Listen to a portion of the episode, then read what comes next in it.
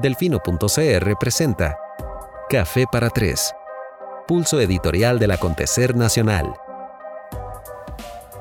Muy buenas noches, amigas y amigos. Hoy es jueves 28 de noviembre del año 2019. Esta es una nueva entrega de Café para Tres, presentado por Coca-Cola, a quien agradecemos por el respaldo a la emisión de este programa en vivo en Facebook para que nos, nos acompañen en este preciso instante y en diferido para todos aquellos que se nos unen en las plataformas de podcast, Spotify y demás tecnologías siniestras que consumen nuestro día a día.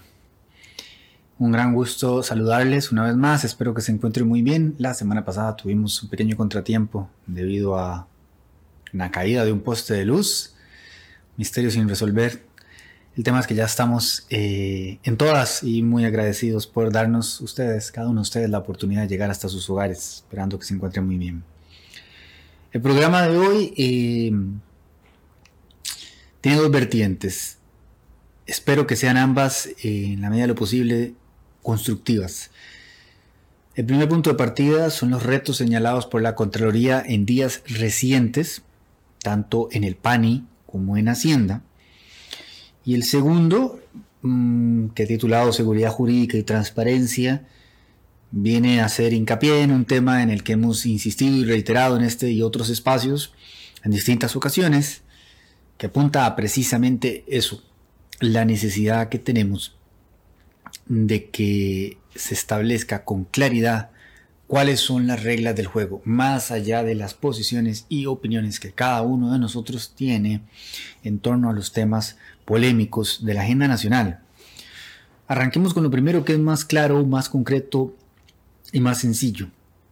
Gracias al excelente trabajo que hace la Contraloría, que es una especie de termómetro de qué tan ineficientes, porque es que no hay otra forma de ponerlo, no podemos hablar de eficiencia. Ayer veíamos un titular que daba cuenta de cuándo estará lista la carretera San Ramón y es una cosa acongojante pensar que nos toma 25 años hacer una, una vía. Así que sí, la Contraloría es un termómetro de nuestra ineficiencia y debe ser eh, un punto de partida para establecer qué tanto necesitamos cambiar para acercarnos a ese modelo de desarrollo y de funcionalidad que tanto añoramos. La Contraloría nos ayuda a delimitar las reglas de la cancha, a delimitar la cancha como tal, a decirnos aquí están los errores, esto es lo que hay que corregir, pero de nada nos sirve que pasen eh, los años, los lustros, las décadas, con ese manual de estilo tan claro que nos indica esto hay que mejorarlo, si no cambiamos nada. Aquí hay dos ejemplos concretos y yo quisiera lanzarle el desafío entonces en específico a esta en específico. Ya no sé ni, ni puntuar mi propia oralidad. ¿Qué clase de enredo acabo de armar? a estas dos instituciones en específico, lanzarles la invitación abierta a que agarren esto que nos acaba de regalar la Contraloría y digan, ok, nos comprometemos con esto y vamos a, dar una rendición de cuentas que le permita a la ciudadanía establecer qué tanto logramos corregir, porque es mucho lo que hay que corregir tanto en Hacienda como en el PANI. Eh, eh, ambas, mm, ambos informes los hemos discutido este, y explicado en recientes reportes en la plataforma de Delfino.cr, razón por la cual no voy a entrar a la menudencia y a detallarlos, pero en términos generales, por ejemplo, en el que se presentó en torno al trabajo de Hacienda, este párrafo dice todo lo que tenemos que saber. Se estableció que Hacienda tiene 18 normas y políticas que rigen el tema de seguridad de la información. Más vital e importante imposible. Y al momento de la auditoría de la Contraloría, 12 de esas normas y políticas no se cumplían del todo y 6 se cumplían parcialmente. O sea, la nota ni siquiera es de 6, es como de, de 2, es un desastre absoluto. Y estamos hablando de una institución absolutamente fundamental para el correcto manejo de las finanzas del país y para salir del estado de desaceleración en el que estamos y de deuda y de déficit fiscal. O sea, nada más importante que que los sistemas de seguridad de Hacienda funcionen de manera apropiada. Y llega la Contraloría y investiga y audita y se topa con, por ejemplo, no sé, que había 5.000 cuentas eh, activas en el sistema de gente que ni siquiera trabaja en Hacienda. Es un desastre. Eh, no han actualizado el sistema de seguridad, creo que desde el 2013. Eh, los respaldos no, no, se encuentran por ningún lado. Y además, la trazabilidad es un mito en Hacienda. El control cruzado es un mito en Hacienda. Entonces llega don Rodrigo Chávez, esta semana ya fue juramentado y ya es oficialmente el nuevo ministro de Hacienda. Eh, como, como escribimos en nuestro editorial, le damos la más sentida bienvenida y esperamos muy por sobre todo que sea un profesional excepcional, honesto, eficiente y capaz, porque es lo que necesitamos en ese puesto, una persona competente, pero que se comprometa con mantener el discurso, porque una de las primeras cosas que ha dicho es que eh, piensa, y en efecto así es, que el problema de la evasión fiscal es uno de los principales contratiempos que tiene mm, Hacienda y de los eh, inconvenientes más serios que enfrentan las finanzas del país. Así que él dice que, además de meterle la mano y socar la faja con el control de gasto, va a dedicarse de lleno a contrarrestar y combatir la evasión fiscal. Pues bienvenidísima sea esa noticia. El tema es que cómo lo va a hacer con los sistemas que tiene Hacienda. Escribamos nosotros. Chávez aseguró que desde su perspectiva la evasión de los impuestos en el país es sustancial, ¿cierto? Por lo que combatirla podría generar réditos significativos para las finanzas del Estado, ¿cierto? También. De ahí que adelantó que invertirá en mejorar los sistemas informáticos, pues actualmente no cruzan de forma automática todos los datos necesarios para identificar a los evasores. Es, es desastroso y es inmensamente frustrante para todos nosotros los comunes y ordinarios. Eh, yo he contado un par de veces la anécdota de cómo eh, nada ilustra mejor la falta de seguridad que ofrece Hacienda que el hecho de que yo fui inscrito por algún tercero como profesional liberal cuando no lo era. Y cuando necesité hacerlo y fui a inscribirme, me avisaron no solo que ya estaba inscrito, sino que tenía un deudón con Hacienda. Y la vuelta más sencilla para poder inscribirme con la velocidad que lo requería en ese momento para poder empezar a facturar, era que pagara. O sea, ni siquiera echarse el pleito, sino que una vez el propio sistema me está diciendo, salado, alguien lo inscribió usted y aquí ahora aparece con esta deuda. Y yo pensaba, bueno, ya yo hasta estudié Derecho, tengo cierta formación, tengo cualquier cantidad de privilegios, y aún así esto para mí ha sido una pesadilla. El común denominador de la gente que no ha tenido tanta, eh, tanta fortuna y tanta suerte y tiene que enfrentarse con un elefante burocrático como ese, que además tiene aquella cantidad de proformas, aquella cantidad de sistemas que nadie entiende, que llega uno ahí a Hacienda y ya le aparecen los gavilanes por todo lado.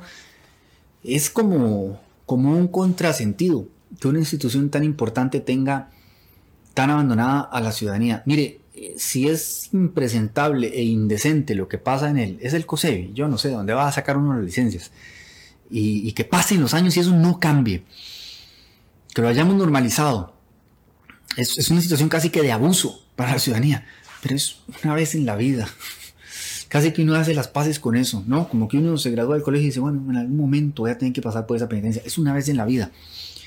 Y, por lo menos no golpea de forma tan severa, salvo que usted eh, participe de ese mercado negro de, de gavilanes, su economía. Pero Hacienda, Hacienda está ahí. Si hay algo que, está, que es seguro, además de la muerte, son los impuestos, solo que la muerte es también una sola vez en la vida, mientras que los impuestos son siempre. Necesitamos que Hacienda sea excepcionalmente... Eh, excepcionalmente excepcional, iba a decir.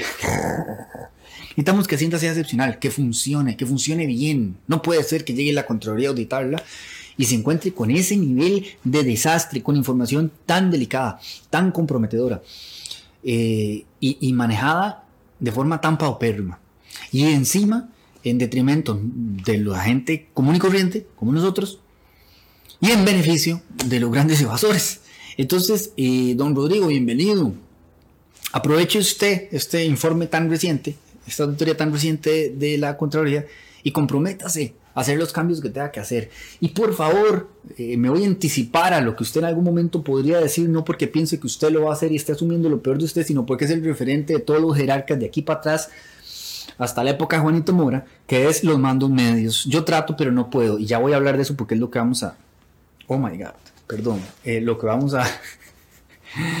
a conversar con respecto al PANI. Es que se me abrió el zipper. Eh, por favor, no nos diga eso. Y si nos va a decir eso, indique quiénes, cuáles mandos medios, porque siempre es una nebulosa. Este, a mí me entusiasma mucho escucharlo a usted decir que viene eh, con un compromiso país, que viene a atender, este, digamos, esta, esta necesidad de volverle a Costa Rica. No pierda ese ímpetu. Eh, no deje que fuerzas externas o internas le quiten ese aliento. Ponga la casa en orden. Póngala en orden. Ya se ha demostrado que el país, y lo reconoció el programa Estado de la Nación, logra de una manera u otra este, defender la sostenibilidad eh, de su sistema económico y político, aunque sea in extremis. Ok, ya pasamos la prueba más dura. A usted, como quien dice, le hicieron el mandado más complicado. Aproveche que eso ya se superó y demuéstrenos hasta dónde puede llegar el Ministerio de Hacienda, porque como usted bien lo ha dicho, si se cumple a cabalidad con todas las metas que usted, ha, usted mismo ha señalado, eh, el beneficio es no solamente para contrarrestar el déficit fiscal, es generalizado en términos de cómo puede afectar la economía nacional, eh, hablando como estamos hablando desde hace bastantes meses ya de la reactivación económica. Entonces, eh, los mejores deseos, don Rodrigo, ahí le dejo ese desafío. Agarrémonos de ese informe y estudio de la de la Contraloría, establezcamos metas claras, solventemos los problemas indicados, hagámoslo con transparencia y demos una rendición de cuentas a la ciudadanía. Expliquemos, bueno, ajá, estos problemas son ciertos, estas son las medidas que se están tomando, estos son los plazos en los que se van a cumplir. Yo no lo veo tan complicado. ¿Ustedes? Dicho lo cual, segunda institución, el PANI. Bueno. Eh, igual de, medular, igual de importante y, todavía más sensible. Y, no puede ser que solamente hablemos del PANI cuando la tragedia nos sacude, como sucedió meses atrás con ese famoso caso eh, que tanto dio de qué hablar cuando se supo que un menor de edad que ya había sido, este, cuyo caso ya había sido conocido por el PANI, no recibió la atención necesaria del Estado para impedir la tragedia que acabó con su vida en manos de, sus propios padres. A razón de ese incidente en particular, este, todo el mundo, por supuesto, eh, eh, reaccionó de forma irada y entonces los diputados este, armaron una comisión especial para investigar el PANI. Eh, fue todo el mundo a hablar allá. Fue, por supuesto, doña Patricia Vega, que es la jerarca del, del PANI. Y fue doña Marta Costa, también Contralora de la República, que a su vez entregó una auditoría, un informe de la Contraloría que da cuenta también del desastre en el PANI. Mm, aquí cito doña Marta. La información expuesta demuestra que una mayor cantidad de recursos no significa un aumento en la capacidad institucional para realizar una adecuada ejecución presupuestaria y financiera. En resumen, se le da más plata al PANI y eso no se traduce en que sea más eficiente. Bueno, es de, sentarse a llorar. Es de sentarse a llorar y es inexcusable. Dice también Doña Marta, hace falta visión, planificación, gestión eficiente, sobre todo la sensibilidad necesaria para aprovechar los recursos. Recursos que de por sí son muy escasos para proteger a los niños, las niñas y adolescentes en este país que se encuentran en una situación de vulnerabilidad. A razón de ese informe que ofreció la Contraloría, de las otras entrevistas que realizaron los diputados eh, y de los otros documentos que estudiaron en esta comisión especial para determinar cómo estaba la situación en el PANI, eh, ellos presentaron su propio informe. Esta semana, a inicio, si no me equivoco, el lunes o el martes. La diputada María José Currales Chacón, de Liberación Nacional, resumió todo el informe en una frase lapidaria que es, el clima organizacional en el PANI es decadente. Eh, tanto ella como sus compañeros y compañeras de la comisión solicitaron directamente al Poder Ejecutivo que este, le pidiera la renuncia a doña Patricia Vega.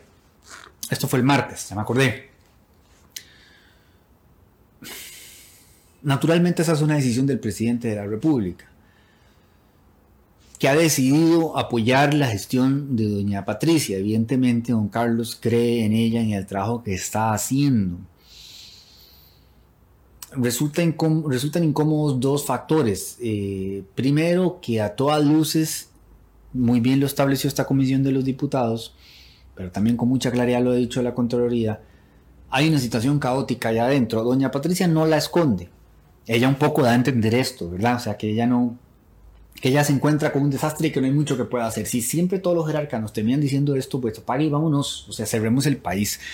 Eh, sí estamos todos claros en que cuando estas entidades e instituciones tienen tanto tiempo arrastrando ineficiencia, incapacidad, este, negligencia, pues es difícil. Usted no puede un día para otro cambiarlo todo, pero tampoco puede llegar a decir después de cuatro años, no, es que no puede hacer nada porque los mandos medios, es que no puede ser esa, no puede ser esa nuestra frontera mental y no puede ser esa eh, nuestra visión país. Entonces, don Carlos parece confiar en doña Patricia. Ahí queda queda delimitada con muchísima claridad, queda delimitado con muchísima claridad un, un doble compromiso.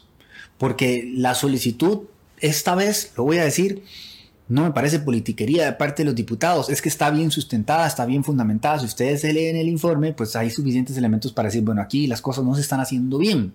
Si don Carlos considera que ya no tiene suficiente tiempo y que le hace falta más tiempo para poder hacerlas mejor, entonces exigimos desde ya que las haga mejor y que esos cambios y ajustes que ella misma ha dicho que ya se están haciendo den resultados que puedan ser perceptibles, que puedan registrarse, que puedan documentarse y que puedan evidenciarse y comprobarse ante la ciudadanía. De nuevo, transparencia y, seguimiento.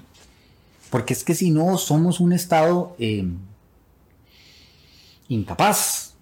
O sea, no, no, no, hay forma, porque si, si, si está la Contraloría, dele que dele señalando, y nada más se queda ahí, pues evidentemente eh, no pasa nada.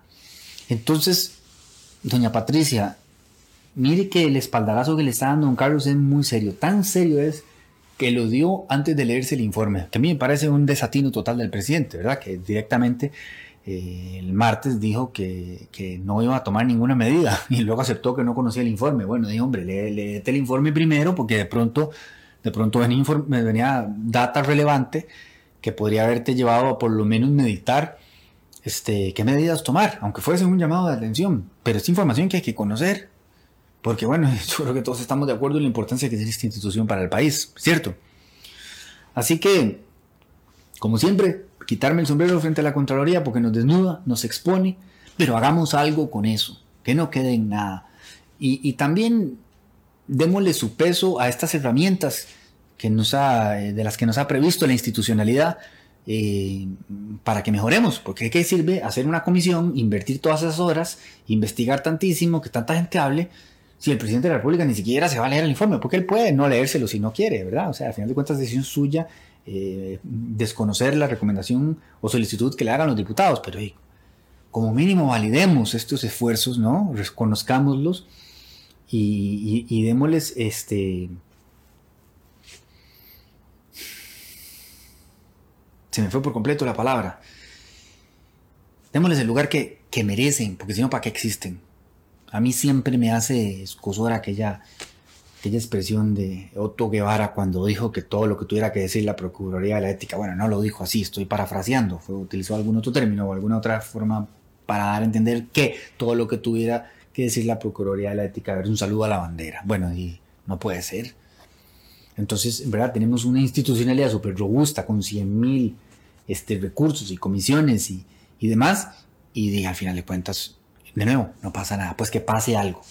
Así que, doña Patricia, aproveche que don Carlos Alvarado le ha dado su respaldo, dignifique ese respaldo y, cuéntenos mes con mes cuáles son las medidas que se están tomando y cómo están afectando el correcto funcionamiento del PANI, especialmente para que no se repitan cosas como las que ya sabemos, pero además para que en términos generales se inviertan mejor esos recursos porque se le están dando más recursos al PANI y eso nos está traduciendo en la eficiencia necesaria requerido.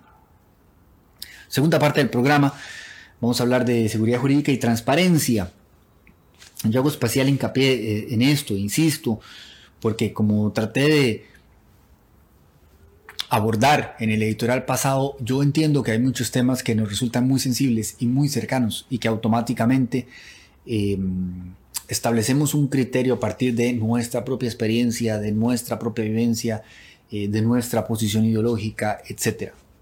Yo no discuto el derecho que tiene cada quien de formarse su propia opinión sobre cada incidente eh, que se nos presenta en la agenda política y es más, invito a que siempre en la medida de lo posible nos formemos nuestra propia opinión y la desafiemos y seamos autocríticos y estemos dispuestos a replantearla y a cambiar de opinión cuantas veces sea necesario a razón de los elementos que vayamos este, recibiendo. A veces esos elementos son, son grisáceos, no son muy claros y a pesar de eso rápidamente tenemos como un punto de vista inmensamente condenatorio y casi siempre en beneficio de donde sea que estemos nosotros parados. Si aquello que sucedió este, contraria a lo que yo creo, voy a rechazarlo hasta donde yo pueda, pero si por el contrario refuerza lo que yo creo, voy a apoyarlo hasta donde sea. Y entonces todas esas instancias se vuelven muy difusas y se pierde eh,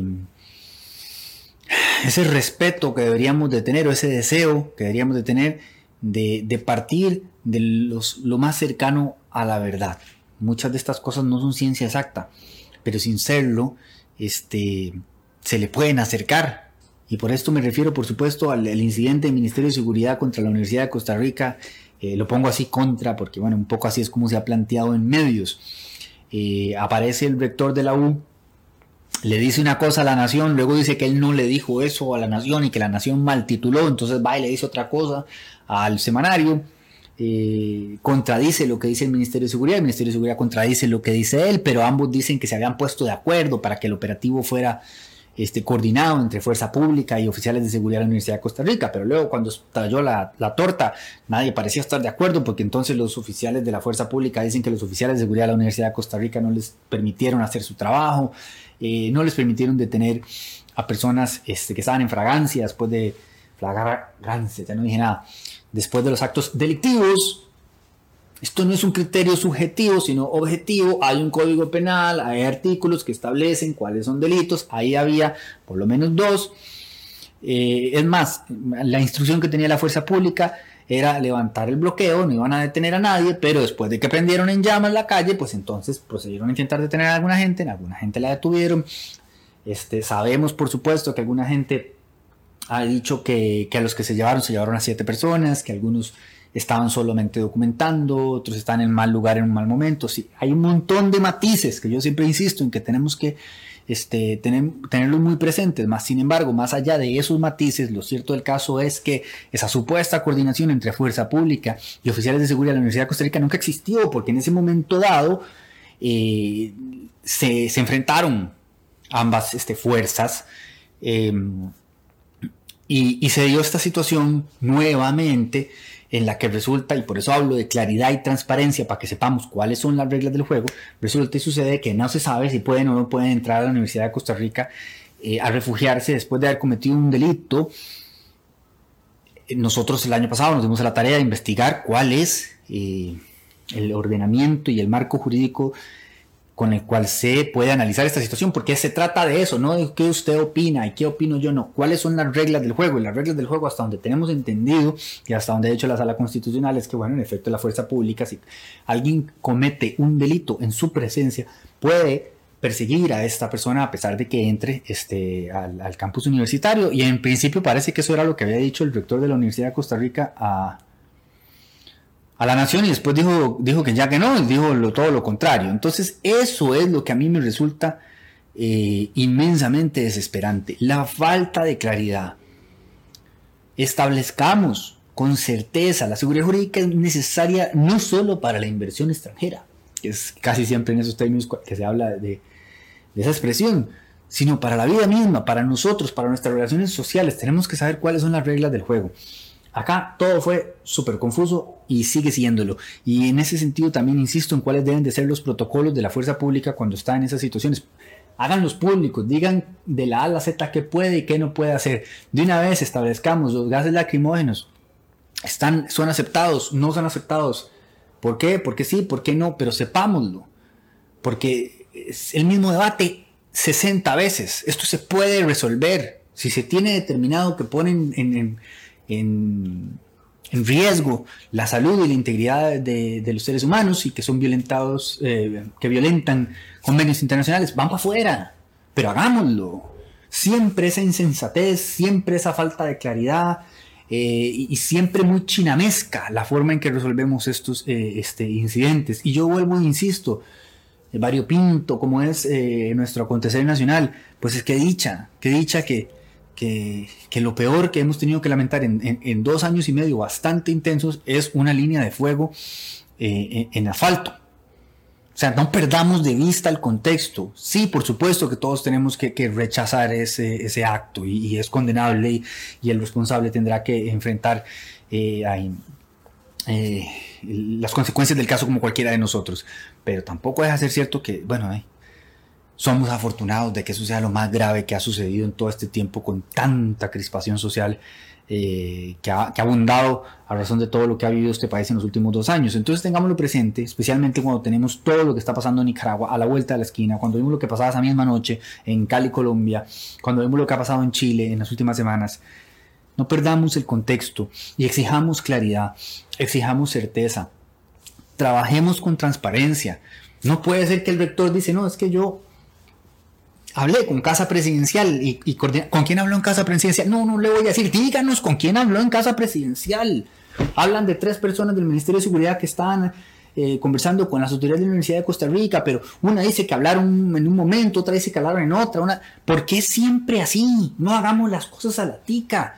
Démosle a la población, a la ciudadanía, la transparencia de la cual siempre estamos hablando porque tanto la Universidad de Costa Rica como, como el Poder Ejecutivo hablan de la transparencia y el gobierno abierto y la y todo siempre es ambiguo. Y cuando es ambiguo, lo que único que consiguen es indignar a la gente, porque la gente ante la ausencia de información tiene que llenar esos vacíos con lo que pueda. ¿Y con qué creen que lo suelen llenar? Con desinformación. Entonces, ¿cómo, cómo esperan que haya una conversación civilizada y serena si estos son los elementos que nos dan eh, para trabajar? La verdad es que yo entiendo que la gente se enoje tanto lo mismo estamos viendo con el tema de la pesca de arrastre. El día de ayer los diputados le dieron luz verde en primer debate a este nuevo proyecto que, se, montaron y, titulaba Luis Manuel Madrigal en, en barra de prensa, en desastrosa sesión aprueban en primer debate plan para reactivar pesca de arrastre. ¿Por qué? O sea, ¿por qué tenemos que hacer las cosas así? Eh, mal hecho. Todo el mundo sabe que de todas maneras esto no va a llegar a ningún lado. La sala constitucional se lo va a traer abajo por el fondo y ahora se lo va a traer abajo también, abajo, también por la forma.